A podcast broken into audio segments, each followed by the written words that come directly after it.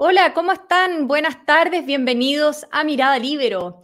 Hace un año los chilenos fuimos llamados a votar una propuesta de nueva constitución y como sabemos ganó la opción rechazo con un 62% de los votos. Hoy estamos inmersos en un segundo proceso que entra ahora en su recta final. Hemos invitado al economista Bernardo Fonten, que fue convencional en el proceso pasado, uno de los voceros del rechazo y líder del movimiento ciudadano Con Mi Plata No. Bernardo, ¿cómo estás?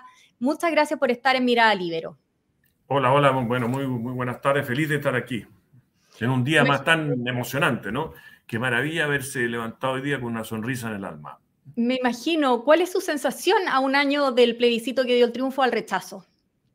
Bueno, sigue existiendo un enorme alivio, ¿no? La verdad que la convención eh, estuvo a punto de hacer que Chile perdiera todo, ¿no? Perdiera su democracia, su libertad, eh, las posibilidades de ser un país desarrollado, de, progresar, ¿no? En manos de la coalición que nos, que que gobierna y de Gabriel Boric. Eh, así que el haber podido eh, rechazar eso es, muy, es, muy importante, porque, muy, porque fíjate que al final uno pensaba, pocas veces y poca gente le toca participar de un momento en que la historia se detiene, ¿verdad? Y pide auxilio, pide socorro para salvar a generaciones. Lo que hicimos los chilenos al rechazar el mabarracho mal hecho de constitución que nos proponía la izquierda radical fue darle esperanza y vida a, las generaciones que vienen, aparte de la nuestra. Claro, y una ocasión en que se reunieron eh, muchos los movimientos ciudadanos, uno de los cuales usted lideró, lidera, digamos, eh, hoy hubo una actividad, entiendo, para conmemorar el triunfo del rechazo organizado por la coordinadora de los movimientos sociales, también la Casa Ciudadana del Rechazo, pero también estuvieron presentes directores, directivas de los distintos partidos políticos de la de centro derecha.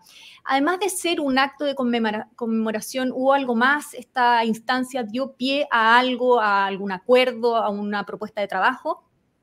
Bueno, de alguna manera sí, hubo en, todos los que hablamos una preocupación también por el proceso en que estamos, ¿no? Esta nueva constitución que tenemos que plebiscitar o votar en, el 17 de diciembre. Eh, de manera que hubo como el ambiente de decir, oye, mira, una cosa que yo eh, eh, propicio de todas maneras, que es que si es que el, el, texto de la nueva constitución cumple los criterios de una buena constitución, por supuesto que todas las fuerzas del, rechazo tenemos que unirnos para, unirnos para mm, apoyarla, ¿verdad? Porque al final eh, todos tenemos la responsabilidad de terminar este proceso, eh, terminar con una buena constitución. Eh, yo creo que están dadas las condiciones para que exista una buena constitución. Por supuesto que no está garantizado y por supuesto que no tenemos el texto a la vista, recién está partiendo esto, ¿no? las votaciones. Entonces, así que hoy, obviamente es prematuro eh, eh, hoy, día tener una, una, opinión determinante. Pero evidentemente esta va a ser lo que más parecido a una constitución eh, para la, libertad, si es que se dan las votaciones como esperamos de acuerdo a las mayorías que existen, ya las iniciativas o las populares que se han presentado y las enmiendas de los consejeros. Claro, porque hasta el viernes pasado el proceso constituyente diríamos que casi había estado fome, pero como que todo se activó el viernes, eh, luego de que Republicano retirara ciertas enmiendas. Después, el fin de semana, eh, los partidos de Chile Vamos se definieron a favor de, la propuesta que vaya a salir. Entonces, me imagino que su estado anímico de alguna manera cambió o está eh, mejor con miras primero a este proceso y con, de cara al plebiscito de diciembre, ¿no? Claro. Mira, yo creo que hay una tarea muy Desafiante, porque evidentemente las encuestas dan cuenta de dos cosas. Primero, la indiferencia de la población. De alguna manera todos nos agotamos con este tema y hoy día no es tema. Eh, y segundo, más bien la herencia de la desilusión del proceso anterior lleva a que las personas tengan una tendencia a favor del rechazo. Es verdad que hay una encuesta de, panel ciudadano eh, que es más profunda y que pregunta no solo si quienes están a favor y quienes están en contra, sino también quienes no han decidido por no conocer el texto. Y ahí esa es la opción más eh, eh, apoyada. El 45% dice que no ha definido su voto porque no tiene el texto, espera el texto, que es muy razonable porque es como de sentido común. Eh, muy por sobre el veintitantos por ciento que rechaza y el más del 10%, 15, no me acuerdo bien, que, que, dice que va a votar a favor, que son personas, digamos, más politizadas, probablemente más convencidas de uno u otro lado. Pero el resto de la población no se ha decidido. Mm. Entonces queda un enorme desafío para los que están a cargo del proceso constituyente de que nombren buenos voceros, que se comuniquen bien qué es lo que está votando, por qué, cuáles son las ventajas y, cómo, y que nos demuestren que podemos quedar con una constitución mejor que la actual. Y en ese sentido, eh, ¿cuán abiertos ve a los grupos de centro izquierda, como demócratas, por ejemplo, que apoyaron el rechazo a eh, unirse a esto? Porque, claro, el presidente de la UDI, Javier Macaya, dijo que su partido va a trabajar porque la opción a favor de esta nueva propuesta de constitución sea la de todos los que estuvieron por el, por el rechazo. ¿Cómo ve este, este espacio de la centro izquierda a abrirse a esto? Bueno, a mí me parece clave, a mí me parece clave que la discusión política divide Chile en dos. Unos que estamos por la sociedad libre y democrática, que van desde alguien más bien socialdemócrata a alguien más ultracapitalista, digamos, todo ese espectro, pero digamos, todos como fútbol, por así decirlo. Por supuesto que hay diferencias, hay matices, unos quieren más impuestos, más Estado, menos Estado, en fin, ¿no es cierto? Pero, pero todos tenemos una cierta visión de sociedad. Todos esos fueron, fuimos los que rechazamos y todo eso es lo que debemos construir una, una, opción en conjunto de constitución y un proyecto político en conjunto para que en la próxima elección eh, resulte ganadora esta opción y podamos dar el salto adelante que los chilenos necesitamos y merecemos.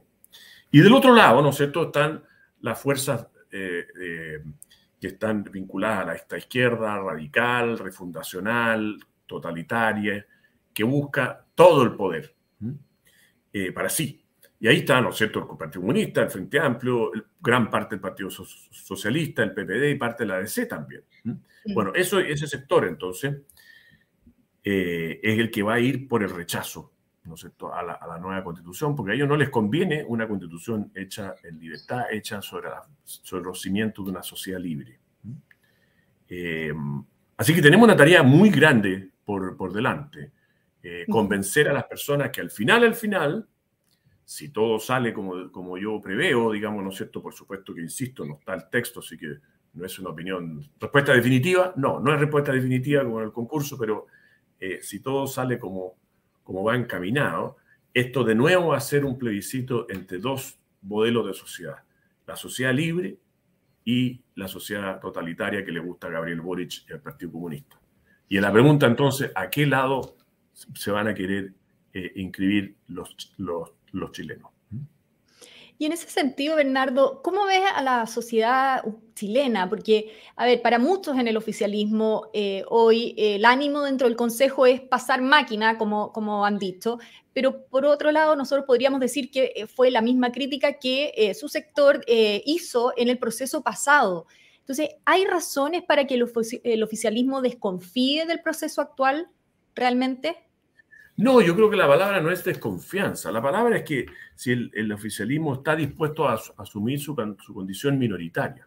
Porque fíjate tú que yo estuve en la convención pasada, ¿no? En la convención, obviamente, la izquierda radical ultra eh, tenía los votos para hacer la constitución que quisiera. Y así lo hicieron, hicieron la constitución que a ellos les gustaba.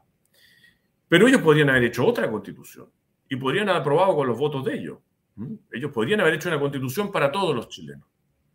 De manera que no es, el tema no es pasar la planadora o no, el tema no es que vote la izquierda o no a favor de, de, los textos, que por lo demás hay muchos artículos que yo creo que sí se van a votar a favor por una amplia mayoría de, transversal, sino que si el concepto, ¿no de constitución es una constitución que permite a todos los chilenos desarrollarse, ¿no es cierto?, que permite hacer que Chile despegue social y económicamente, eh, y eso yo veo que es, lo que está detrás del texto de los expertos, mejorando las enmiendas. Por supuesto, yo no estoy de acuerdo con todas las enmiendas, pero, pero si uno toma el paquete general, digamos, ¿no es cierto? El concepto no es refundar un país como quería la convención, no es generar una democracia que le entregue el poder a unos pocos, no es intervenir la libertad de expresión, no es intervenir la educación, no es establecer el Estado como el gran proveedor de salud y de, y de pensiones. Entonces, yo creo que estamos hablando de, circunstancias y de casos muy distintos, digamos. Hoy día tenemos un grupo trabajando en serio. Antes votaban en la ducha, este, ¿no es cierto?, andaban disfrazados, eh, a nosotros nos funaban, nos perseguían, este, eh, eh, yo mismo y muchos otros de los constituyentes de derecha terminamos en, la comisión de ética, en mi caso acusado por, porque yo había dado mis, mis opiniones en una entrevista, como si las entrevistas no fueran para dar opiniones, ¿no? Y, y además acusado de que había dicho mentiras que después el mismo, la misma comisión de ética eh, eh, echó abajo y demostró que no había ninguna mentira en el fondo. Bueno, pero entonces yo creo que estamos con procesos muy distintos. Y yo creo que es un, es un, es un error eh, tratar de decir hoy aquí esto, esto es una, va, camino a ser tan maximalista como la otra, esto es una constitución de derecha. Oye, pero vamos, vamos viendo. El tema de los ahorros previsionales, por ejemplo, eh, que es una condición, yo creo, para que, la, para, la, para que la Constitución se apruebe, 85, 90% según la encuesta quiere que la Constitución garantice la propiedad de los ahorros previsionales y la libertad de elegir administrador. Bueno, eso es una, es una opción de la ciudadanía, ¿no es cierto?, de los chilenos. No es un patrimonio ni de los republicanos, ni de Chile Vamos, ni de nada de eso, ¿no? No ponerlo sería ir contra la ciudadanía. Ahora, la izquierda siempre la, ha tenido gana los ahorros previsionales, ¿no? ¿Verdad? desde la Llana Proboste, que en 2020 propuso un, proyecto de, nacionalización de los ahorros previsionales, pasando al Partido Comunista, el Frente Amplio, todas sus candidaturas, etc. Entonces, obviamente, esa norma no les gusta. Obvio. Pero eso no significa que se esté pasando máquina cuando se quiera aprobar, cuando llegue el caso y se vote y si se, aprueba, eh, en la convención nueva, el Consejo va a estar con la ciudadanía en ese punto. Claro. Ahora, Entonces tiene que buscar acuerdos, sí, por supuesto, conversar, dialogar, y eso falta, pero también no hay que tenerle miedo a que haya cosas en las cuales no va a haber acuerdo, porque hay dos modelos de sociedad muy distintos. Y, cuando eso ocurra, hay que votar, y los que tienen la mayoría tienen que ganar. Esa es la democracia. Claro, ¿usted cree que tienen eco estas eh, aprensiones de, podría decirse, la élite eh, política o la élite social? Porque el que no hayan sido acogidas eh, por la propuesta de constitución algunas demandas ciudadanas o propuestas de iniciativas de norma ciudadana fue un punto quizás muy importante para que se rechazara esa constitución. Y hoy, al revés, el hecho de que sean consideradas algunas, por ejemplo, lo del rodeo, lo de la cueca, lo de los ahorros previsionales, está generando cierto escepticismo. ¿Usted cree entonces que no permea a la sociedad esa, ese, esa complicación que, pareciera que hay en eh, las élites políticas o sociales? Bueno, sí, yo creo que hay una discusión muy de élite, digamos, y hay una discusión más, más, más ciudadana. Eh, por ejemplo, en el tema mm, eh, hay temas bien claros que la encuesta dice, la misma encuesta que salió ayer de CADEM dice, oye, bueno, razones para probar que haya libertad de elegir en, salud, en educación y en pensiones, por ejemplo, ¿no es cierto? Que haya normas contra la, delincuencia, la violencia, el narcotráfico más fuerte, que le den más herramientas al Estado, la corrupción. Entonces, todas esas cosas, si es que están, en la enmienda están, ¿no es cierto? Pero si se votan y se aprueban, le van a dar mucho más peso a la ciudadanía para sentir que esta es la constitución de la ciudadanía. Esto es lo que quiere la ciudadanía. Independiente cuál sea la discusión de la élite, yo creo que hoy día eh, la élite se ha, precipitado, parte de la élite, no sé, algunos miembros, ¿no es cierto?, a, criticar y a decir, oye, mira, los republicanos están imponiendo muchas cosas, falta...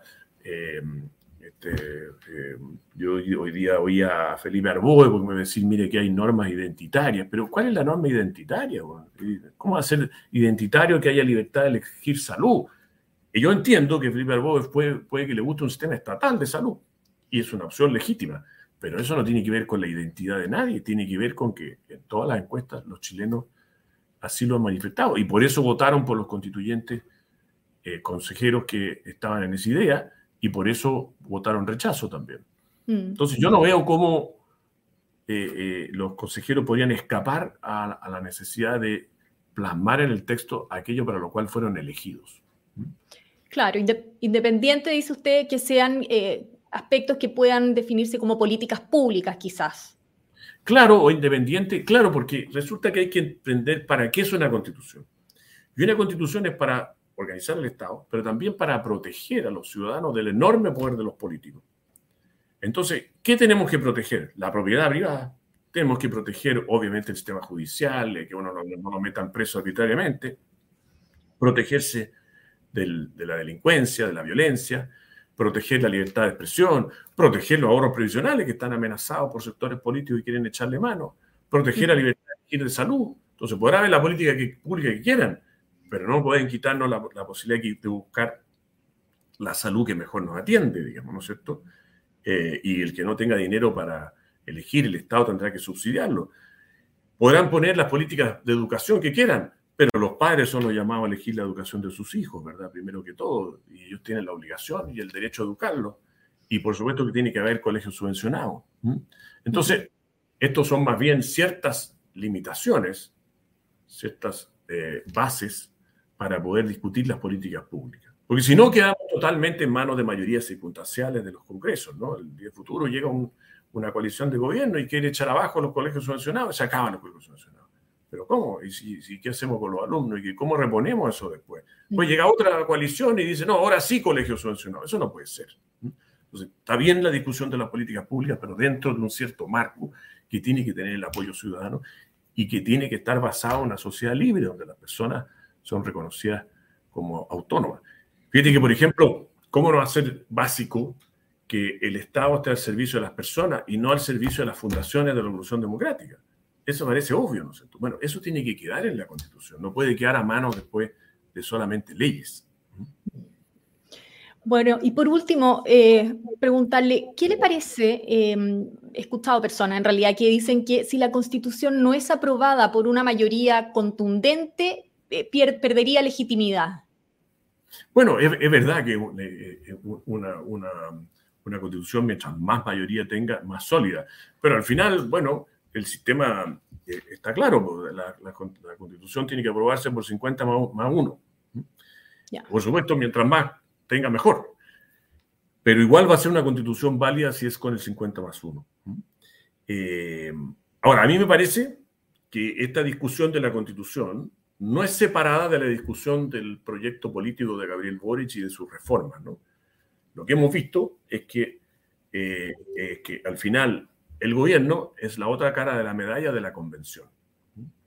Eh, y lo que hemos visto es que ni Gabriel Boric ni nadie de su sector Anoche nomás oía yo a la, oímos en la televisión, a la ministra Toá, tu gran vocera de la prueba, que yo tuve muchos debates con ella como vocero del, del, rechazo. Y fíjate que ella dice que no se arrepiente de nada, que ella sigue aprobando, con algunos matices, pero no muy claros. Entonces al final, cero autocrítica, cero autocrítica. Entonces al final este plebiscito va a terminar siendo mucho eso. Queremos el el modelo de sociedad de Gabriel Boric y el Partido Comunista, al cual han adherido el PPD, el Partido Socialista, todos, o queremos una, un modelo de sociedad democrático y libre.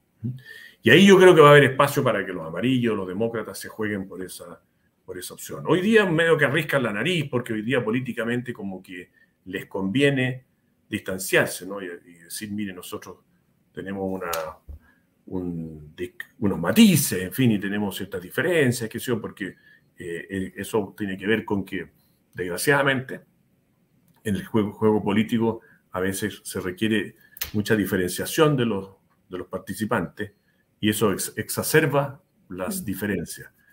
Mm. Pero al final, si tenemos un buen texto, un texto que dé más poder a las personas y ponga más límite al Estado y a los políticos que administran el Estado, y que tiene un sistema político que permita evitar la fragmentación y hacer que el Congreso funcione más rápidamente, eh, yo creo que es muy difícil que ellos se resten.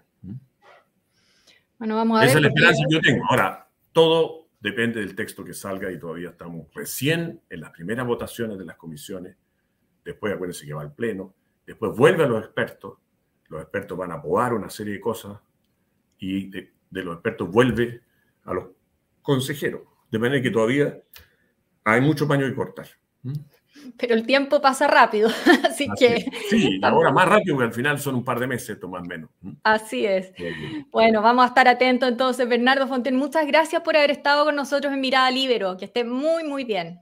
Muchas gracias a ustedes y yo creo que lo que hoy, día, 4 de septiembre, tenemos que celebrar todos los chilenos que mantuvimos un país libre y soberano y que, eh, en definitiva, no hay que nunca olvidar que si todos nos unimos, somos David contra Goliat y le ganamos a Goliat, como fue el 4 de septiembre.